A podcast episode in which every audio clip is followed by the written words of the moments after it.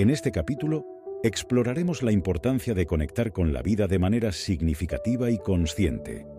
Analizaremos cómo esta conexión puede enriquecer nuestra experiencia y promover un mayor bienestar emocional, mental y espiritual. A través de ejemplos prácticos y estrategias efectivas, aprenderemos a cultivar una conexión más profunda con nosotros mismos, con los demás y con el mundo que nos rodea. Al conectar con la vida, desarrollamos una mayor capacidad para apreciar las pequeñas alegrías y bendiciones que nos rodean. Cultivamos una actitud de gratitud hacia la belleza y la abundancia que nos ofrece el mundo. La conexión con la vida nos permite experimentar una mayor paz interior y satisfacción. Nos ayuda a liberarnos del estrés, la ansiedad y la insatisfacción al enfocarnos en el presente y encontrar alegría en las experiencias cotidianas. Al enchufarnos a la vida, también fortalecemos nuestras relaciones con los demás. Nos volvemos más abiertos, compasivos y comprensivos, lo que nos permite establecer vínculos más profundos y significativos con nuestros seres queridos. Al descubrir nuestra conexión con la vida, también descubrimos un sentido más profundo de propósito y significado. Reconocemos nuestra interconexión con todos los seres vivos y nos comprometemos a contribuir positivamente al bienestar del mundo. A veces preferimos morir a cambiar de hábito. Sí, suena fuerte, pero casi siempre los cambios auténticos y verdaderos son producto de las crisis, de situaciones de catarsis, un accidente, una enfermedad grave, un despido inesperado, la quiebra de nuestra empresa, la muerte de alguien cercano.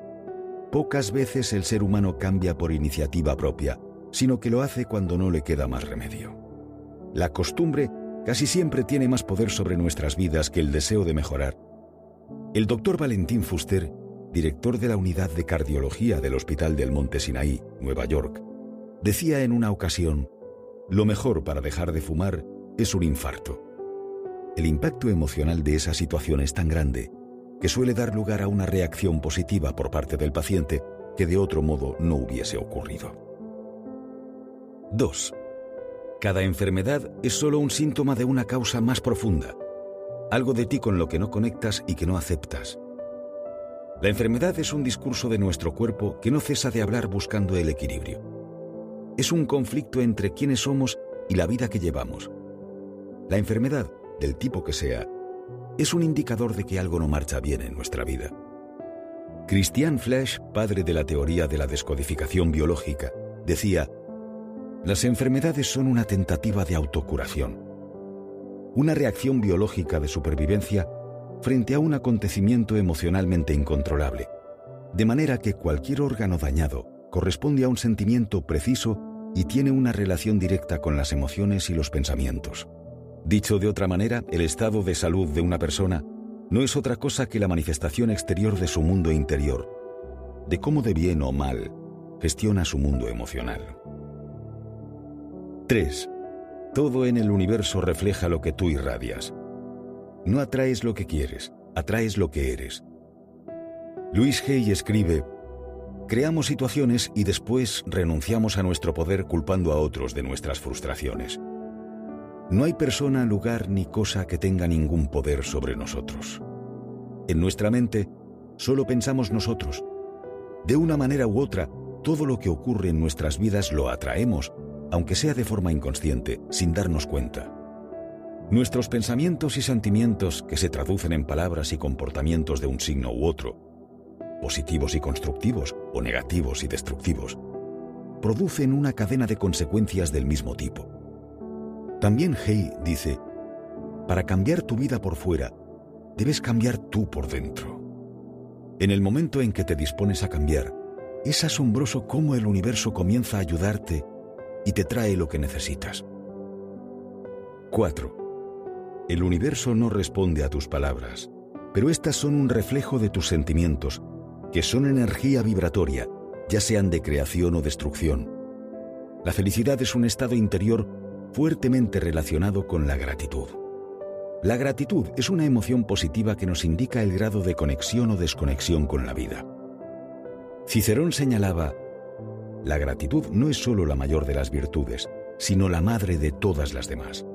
A partir de ahí comienza todo. La persona que despotrica de todo y todos es una persona que no está contenta consigo misma. Las palabras no son más que el reflejo exterior de sus sentimientos de insatisfacción y cuanta más negatividad manifiesta con su lenguaje, más negatividad atrae a su vida.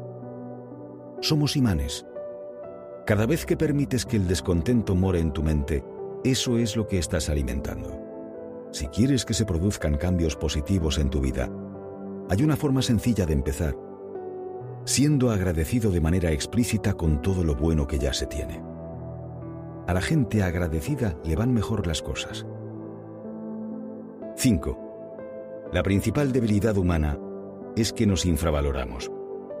El principal problema que aqueja a la gente es que cree que no son suficientemente buenos. También Luis Hay dice, solo hay una cosa que sana todo problema, amarse a uno mismo. A menudo pecamos de complejo de inferioridad, de creer que no somos capaces de hacer algo, y esa creencia es la que nos reprime de ir a por aquello que realmente deseamos.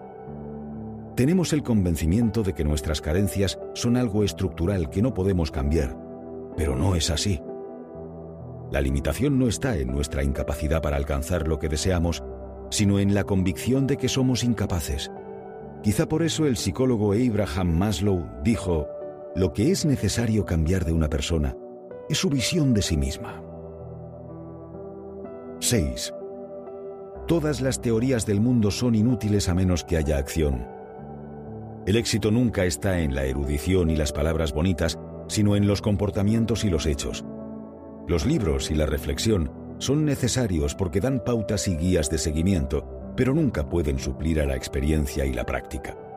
A vivir se aprende viviendo, exponiéndose a que ocurran cosas. Quien evita el dolor no aprende, no crece.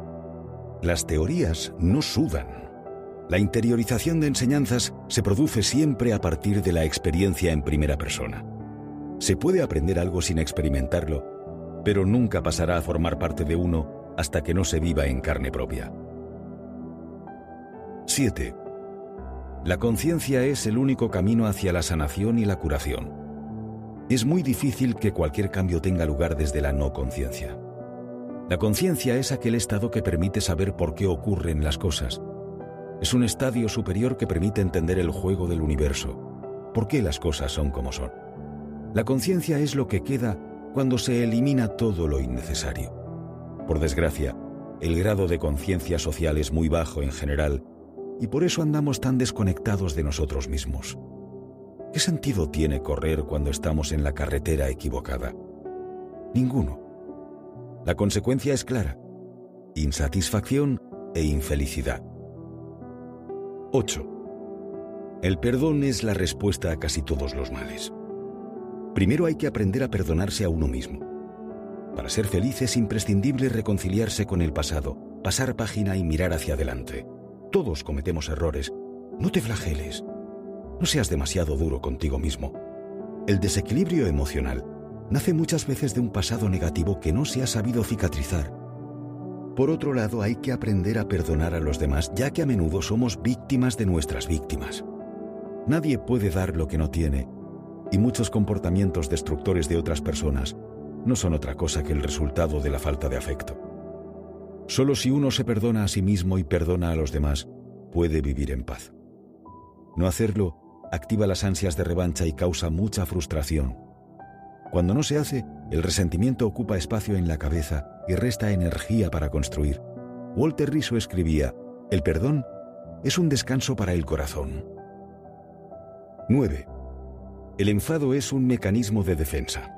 Si estás a la defensiva, es porque tienes miedo. Cuando alguien te enfada, entendiendo por enfado un bloqueo emocional que te hace perder el control, es porque internamente estás diciendo, lo que tú piensas de mí me importa más que lo que yo pienso de mí mismo. Si los comentarios de terceras personas te hacen sentir mal, es en realidad porque actúas movido por el ego, el yo falso, el disfraz de apariencia con el que te vistes. Te identificas con lo que te valora, reconocimiento, y temes perder. Cuando has aparcado tu ego, nadie te puede hacer daño porque lo que tú eres es independiente de valoraciones externas. Has alcanzado una serenidad de espíritu, equilibrio en el orden interior que trasciende esas valoraciones y no te identificas con ellas. En la medida que el ego desaparece, también lo hace el miedo. No hay nada que temer, porque no hay nada que perder. 10. Una tragedia puede llegar a ser el mayor de nuestros bienes si nos la tomamos de una manera que nos permita crecer. Así es, aunque nos cueste mucho aceptarlo. La adversidad no es un plato agradable para nadie, pero antes o después llama a las puertas de todas las casas. Es inevitable. Sin embargo, la diferencia entre unas personas y otras no reside tanto en los problemas que tenemos que afrontar, realidad objetiva, como en la forma en que respondemos a los mismos, realidad subjetiva. Mientras que algunas personas se hunden, otras salen fortalecidas, convirtiendo las dificultades en crisis de crecimiento y madurez. Helen Keller, que se quedó ciega y sorda al poco tiempo de nacer y que llegó a graduarse en la universidad, a escribir varios libros y a ser una activista política destacada, dijo una vez, El mundo está lleno de sufrimiento, pero rebosa de personas que lo han vencido y que en su lucha descubrieron algo valioso.